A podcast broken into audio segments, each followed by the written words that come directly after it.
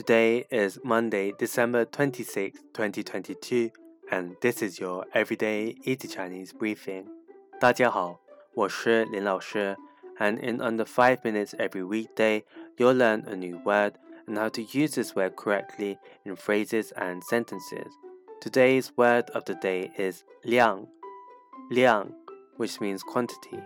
Let's practice by making different words, phrases, and sentences with 量. The first word is 质量,质量, which means quality. A way of using it in a sentence is 这件衣服的质量不好。这件衣服的质量不好。The quality of this garment isn't good. Another word we can create with 量 is 重量,重量. This means weight.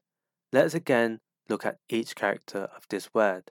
重 means heavy and 量 means quantity, so how heavy something is.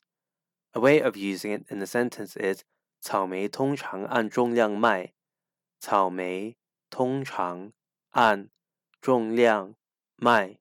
Strawberries are normally sold by weight. Finally, we can create the word 热量,热量, which means calorie.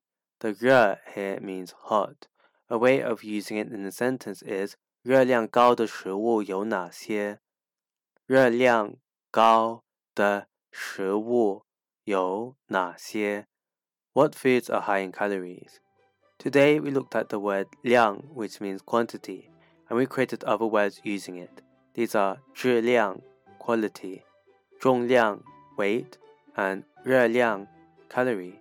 To see this podcast transcript, please head over to the forum section of our website www.everydayeasychinese.com where you can find even more free Chinese language resources.